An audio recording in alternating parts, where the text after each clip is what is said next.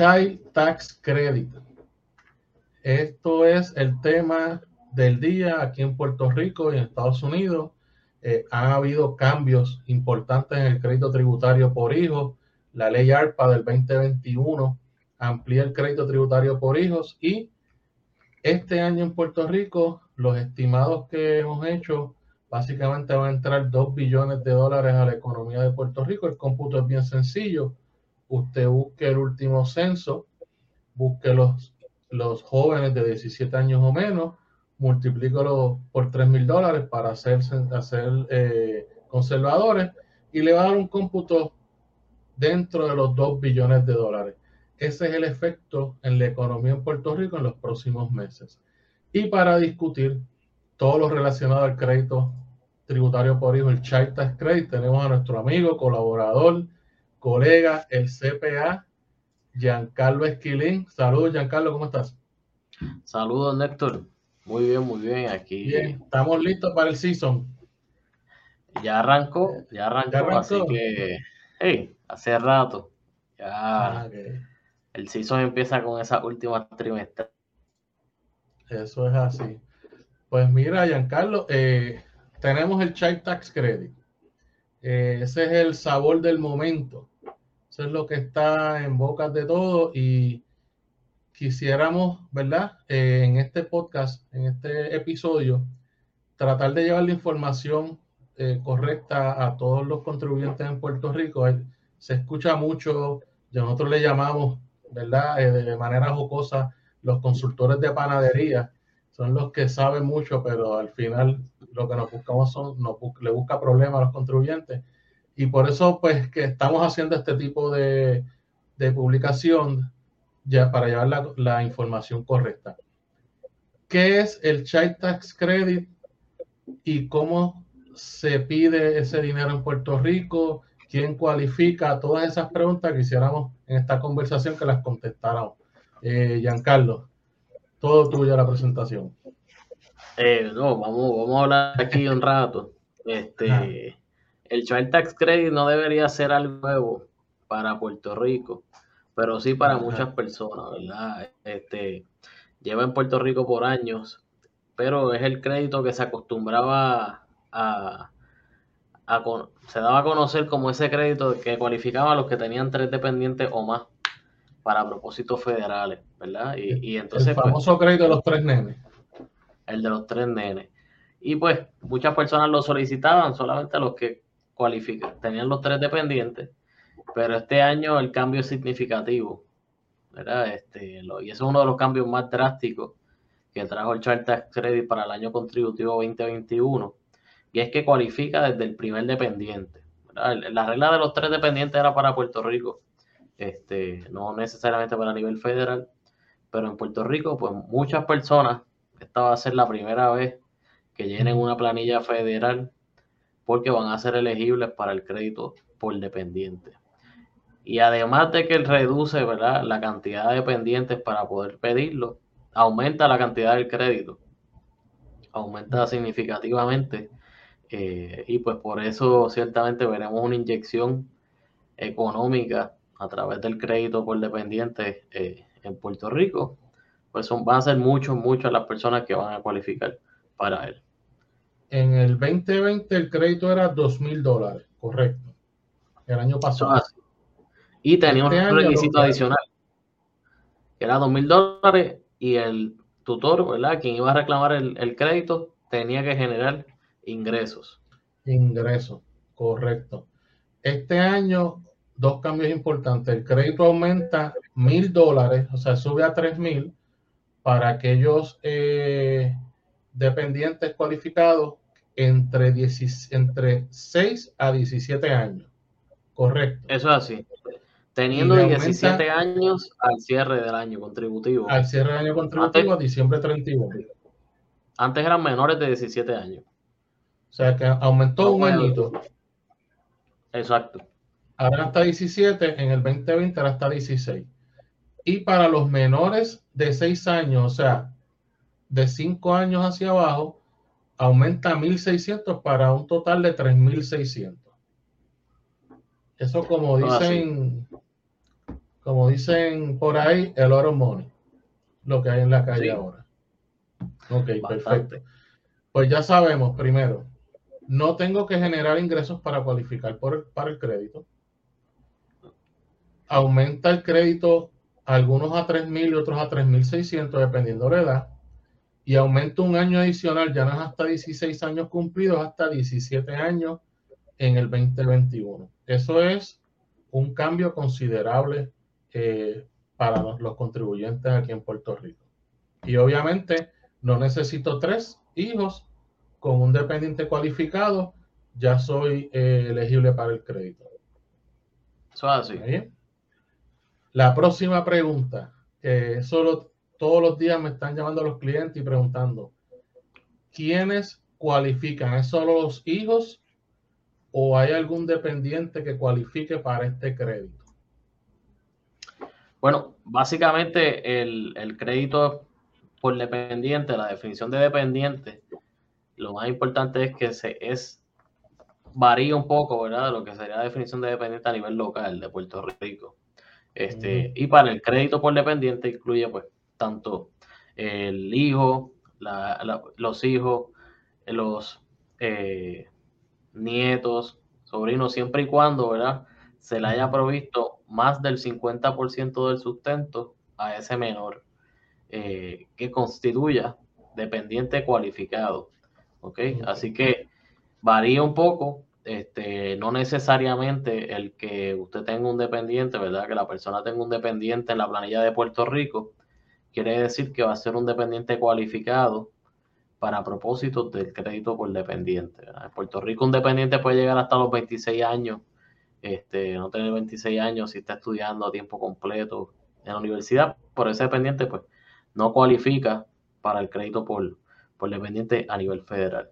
Así que las definiciones varían, pero ciertamente lo más común que se ve son los hijos, hijastros este, y nietos, ¿verdad? Que, cualifiquen que esas personas siempre y cuando le den más de la mitad del sustento a ese menor. O sea que tenemos hasta 17 años la, verdad el dependiente, que obviamente hijo o hija, los hijastros, un hijo adoptivo, hija adoptiva eh, elegible hermano, hermanastra, eh, medios hermanos del contribuyente o descendiente de cualquiera de, esos, de esas personas, por ejemplo, sobrinos, nietos. O sea que una abuelita puede reclamar a su nieto y cualificar para el Child Tax Credit. Eso es así. Y se da bastante también. Y se da bastante. Lo importante es que esa persona, ese, ese, ese dependiente, no se pueda proporcionar más de la mitad de su sustento durante el año. Eso así. Eh, obviamente hay otras cualificaciones para eso. La persona no puede eh, presentar una declaración, no puede llenar planilla, pues ya te descalificaría eh, una, declaración conjunta. tiene que ser ciudadano estadounidense. Y tener seguro social y tener un seguro social válido. Ciudadano estadounidense, nacional de los Estados Unidos o extranjero, pero residente en Estados Unidos con un seguro social válido.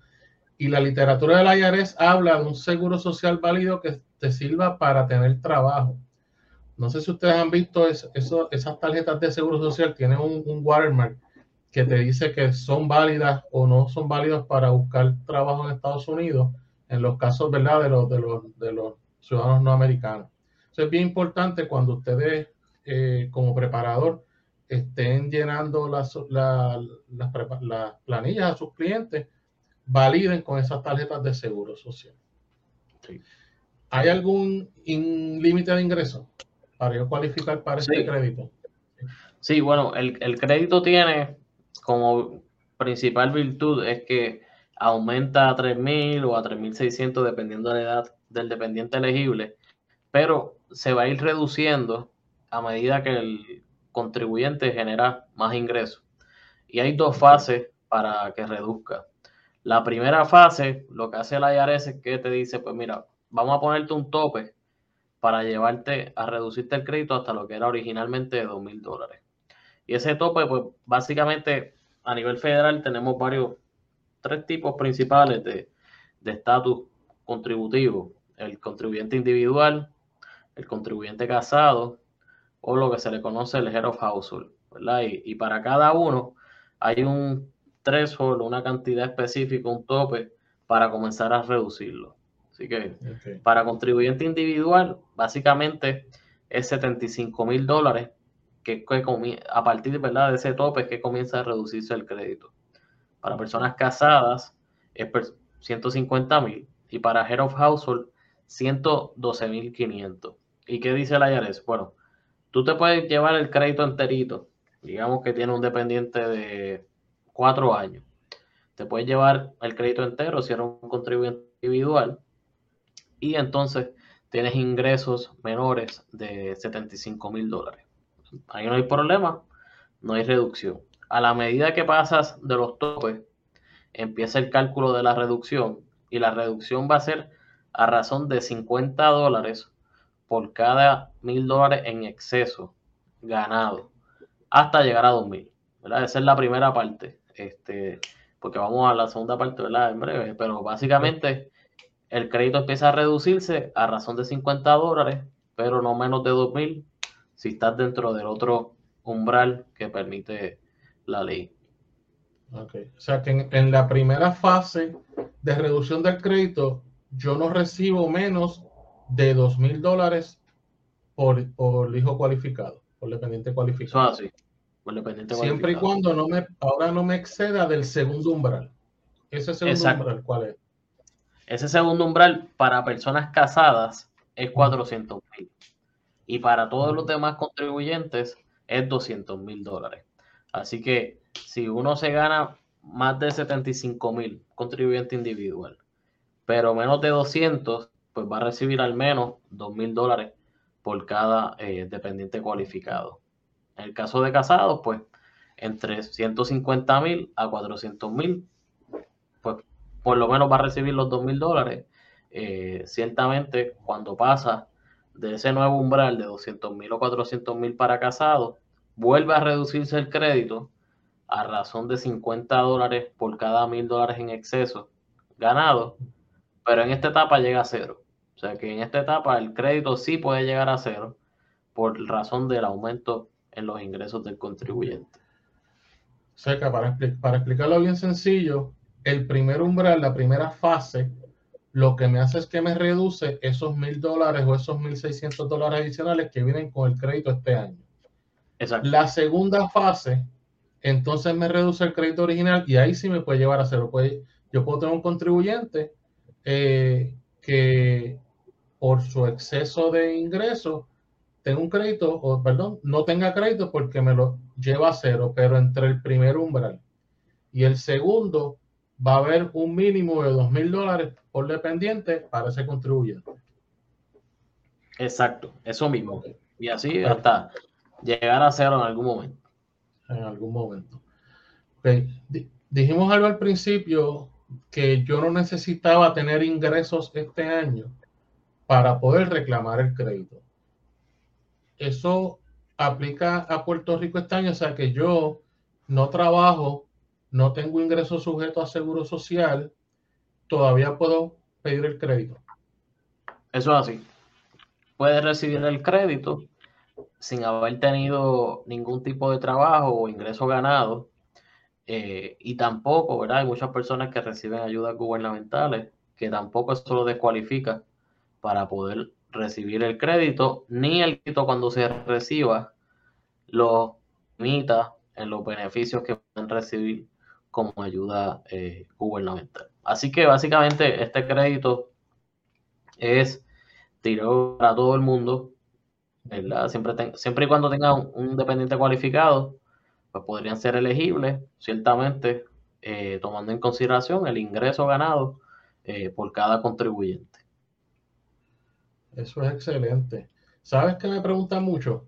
¿Qué pasa en el caso de los padres que tienen custodia compartida. Recibo bueno, crédito, recibo la mitad. no, solamente. Yo he historia, historias de terror. Sí, no, no, no. El primero que es, no. Este, básicamente, solamente un contribuyente puede reclamar el crédito por un dependiente, ¿verdad? No se pueden, no pueden haber dos planillas eh, reclamando el crédito por el mismo eh, dependiente. Y ahí, pues, tanto para los preparadores como los que radiquen la planilla, es bien importante, ¿verdad? Que quizás lo vamos más adelante, como cuál es el método de radical. Este, pero la IARES hace sus validaciones de seguro social, ¿verdad? De los dependientes cuando radica y puede ser que rechace la planilla. Y eso es bien importante en el caso, ¿verdad? De quién radica a quién. Puede ser que esté un padre separado y, abrió la ventana de la radicación de las planillas y corrió y radicó para pedir el, el dependiente.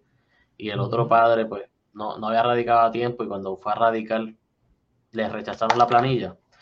Bueno, pues ahí hay casos que la IARES confirma, ¿verdad? En efecto, el seguro social, para que no haya más de una persona reclamando el mismo dependiente. Pero en el caso de padres con custodia compartida, lo, lo que importa aquí para determinar quién lo puede reclamar es quién haya estado, ¿verdad? Con quién el dependiente haya estado más de la mitad del año. Este, para poder ser elegible eh, en el crédito. ¿Okay? Hay otras reglas a nivel federal por los conceptos del eh, el advance. El, el, adelanto era este crédito que estamos pidiendo ahora los residentes de Puerto Rico. Pues a nivel federal, cuando se dio el aumento, se aprobó también que se dieran los adelantos y el crédito se fue enviando poco a poco a contribuyentes residentes de Estados Unidos. Pues a nivel federal en el caso de custodia compartida, la IARES iba a tomar como, como, como cierta o correcta el mismo contribuyente que reclamó ese dependiente en el año anterior. Pero en Puerto Rico no hay advance, así que eh, en el caso de custodia compartida a nivel local, hay quien haya estado con el dependiente más de la mitad del año eh, para poder reclamar el crédito. Hay una, para los que quieran saber un poquito más con esto de los padres divorciados, custodia compartida, busquen la publicación 501 de la IARES, ahí explica, da unos ejemplos, cuando pues supuestamente viven la misma cantidad de tiempo, hay unas reglas de tiebreaker y a veces terminan siendo el que tenga el ingreso bruto, el AGI, el AGI, el Adjusted Gross Income más alto, pero son pues, reglas bien particulares, pero ya el IRS se, ha expresado al respecto. Eh, importante, no había advance, eh, adelantos del crédito para residentes de Puerto Rico, eso es bien importante. Eh, el crédito, ¿dónde se toma? Eso es una pregunta que me hacen mucho. Tengo que llenar planilla federal, tengo que llenar la de Puerto Rico. ¿Dónde se toma el crédito? ¿Dónde se reclama ese crédito? Bueno, e, ese crédito es federal y a diferencia de otros créditos como digamos, el mil, los 1.200 que dieron el año anterior, este, el crédito a la oportunidad americana y, el crédito por trabajo en cierta medida que son subvencionados con fondos federales. Pues eso, esos créditos se había acordado eh, la ley que lo iba a repartir el Departamento de Hacienda a los residentes de Puerto Rico luego de que se aprobara un plan de distribución. En el caso del Child Tax Credit, ese no se le pasó a Hacienda Así que lo reparte la IARES.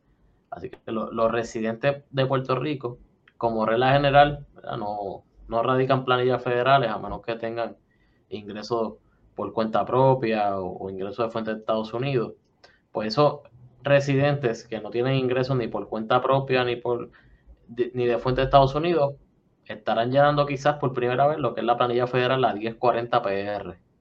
Ese es el formulario que ¿verdad? está en español y es el que deben completar para poder solicitar el crédito por dependiente. Y es el mismo formulario que muchas personas que trabajan por cuenta propia lo utilizan para pagar lo que le dicen el seguro social por cuenta propia o la contribución de trabajo por cuenta propia eh, a IARES. O si el empleado o la si el contribuyente tiene algún ingreso de fuentes de Estados Unidos, pues ciertamente va a pedir ese crédito utilizando la forma 1040, que es la forma que utilizaría para llenar las planillas federales como de costumbre. Así que es con planilla federal, no es con una planilla de Puerto Rico. En Puerto Rico pues habrán otros créditos a reclamarse, pero para propósito del Child Tax Credit per se, es con una planilla federal, este, recomendando, ¿verdad? Que intente hacer la radicación de forma electrónica, Este, para facilitar el proceso de validación, el procesamiento de la planilla por el IRS y pues posteriormente el desembolso del crédito. No sé, Néstor, ¿le has visto las noticias del IRS que tiene millones de planillas eh, sin procesar desde el Sin procesar. desde ellos han hecho varias publicaciones pidiendo a los contribuyentes que radiquen de manera electrónica. Por eso mismo, porque no tienen el personal, tienen un atraso que viene ya desde la pandemia y obviamente pues eh, evita, evitas errores, evitas errores. Es importante los contribuyentes que nos estén escuchando, cuando ustedes vayan a su profesional que le va a, tramitar, eh, a preparar las planillas, que lo hagan de, forma electrónica.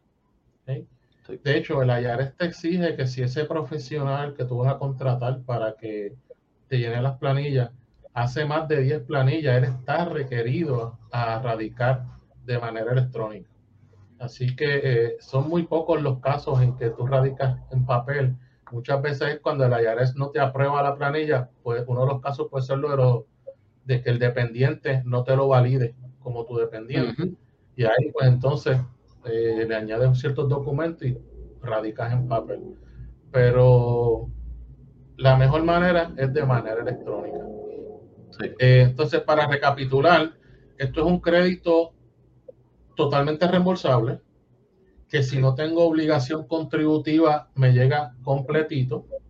Si tengo una obligación contributiva, por ejemplo, yo trabajo por cuenta propia, lleno la 1040 PR, lo que le llamamos la planilla del Seguro Social, le debo mil dólares por concepto de, de, esa contribución, mi crédito son tres mil, pues me va a llegar un reembolso de dos mil dólares se radica en la planilla 1040 PR si no tienes ingresos sujetos a tributación a nivel federal, sino en la 1040 normal. Eh, cualificamos con un solo dependiente. Los dependientes le da aumenta hasta 17 años. Eh, algo que se me quede, Giancarlo. Yo creo que estamos, ¿verdad? Con no tiene que tener ingresos para solicitarlo. exacto, eso es lo mejor. No tienes que tener ingresos ganados, ni ningún tipo de ingreso en realidad todos los ingresos exentos no, no, no te limitan en la, solicitud del crédito. Pues, pues, espero que eh, los que nos están ¿verdad? viendo aquí por el canal de YouTube o nos están escuchando por nuestros canales de podcast, eh, que esta información les ayude. Estamos disponibles para contestar sus preguntas. ¿Dónde te conseguimos, Giancarlo? Bueno, me consiguen en el podcast también, ¿verdad? ¿Cómo se llama ese podcast? La taxería. La taxería. en las redes sociales, y en Facebook, Twitter, Instagram. Y nada. Estás trabajando esas planillas, ¿verdad? Las estás trabajando. Sí. Ah, sí, este, ya, arrancaron, el, el arrancó antes que Hacienda, así que ya está aceptando planillas desde el 24, si no me equivoco, de enero. Este, se están eh, aceptando planillas, así que es bien importante los preparadores. Eh, quizás si la persona no tiene ingresos aquí en Puerto Rico, pues quizás tú puedas radicar esa planilla eh, sin tener que radicar o, o, esperar a cierta información de la planilla estatal. Pero nuestra recomendación como preparadores es que esperen a tener todos los comprobantes relacionados a los ingresos de Puerto Rico, porque como hay un umbral que te pudiera descalificar, a nivel eh, federal por el crédito, pues asegúrense que cumplan con eso. ¿Está bien? Exacto. Y la documentación, ¿verdad? Sí. Que hagan ¿Qué, se está pidiendo? Bueno, la copia de la tarjeta de seguro social para validar que en realidad es seguro social válido, certificado de nacimiento, este, prueba de sustento. Eh, si, si no tiene trabajo, pues muchas veces eh, vivienda da una certificación de que esa persona pues tiene esas personas como dependientes, ¿verdad? Esos, esos jóvenes este, como dependientes. Y toda la información de los ingresos, ¿verdad? Eh, ciertamente lo que son las W2, las 480, eh, si tiene un negocio por cuenta propia, haya habido un informativo o no, nos toca ser responsable y hacer las preguntas debidas para poder validar esa información. Este, y oye, y, guardar la evidencia y la información que proveyó el, cliente, como, como que preparamos una planilla a base de esa información. Este, así que hay que tener mucho cuidado, ¿verdad? Cogerse esto en serio. Es un crédito federal, se están pidiendo fondos y, los preparadores y el, contribuyente, ¿verdad? El contribuyente firma su planilla bajo perjurio este, y el preparador firma la planilla como que entendió que la planilla está completada en todas sus partes, hizo las preguntas debidas, así que hay que ser bien responsable con la información y, hacer todas las preguntas. Este, yo siempre digo no partir de la premisa de que la información es la misma del año anterior. Vuelva a hacer las preguntas este, y documentese nuevamente. El IARES provee un formulario de entrevista, es muy útil tómese el tiempo de leer ese formulario. Eh, este año van a venir muchos contribuyentes nuevos. Eh, pasen pasen ese, ese, ese poquito de trabajo adicional verificando y validando la información del contribuyente porque al final le va a evitar muchos dólares de cabeza. Y como siempre decimos en nuestro podcast, pues feliz temporada contributiva. Y muchas gracias, Giancarlo, y a, a nuestra, nuestra audiencia. Vamos para el millón, ¿verdad? Estamos, de camino al millón de suscriptores. Sí, ya ahí vamos, ya vamos. Ya hemos llevado la plaquita. Ah, pues poco a poco. Pues gracias, Giancarlo, otra vez por tu participación. Saludos y feliz temporada contributiva.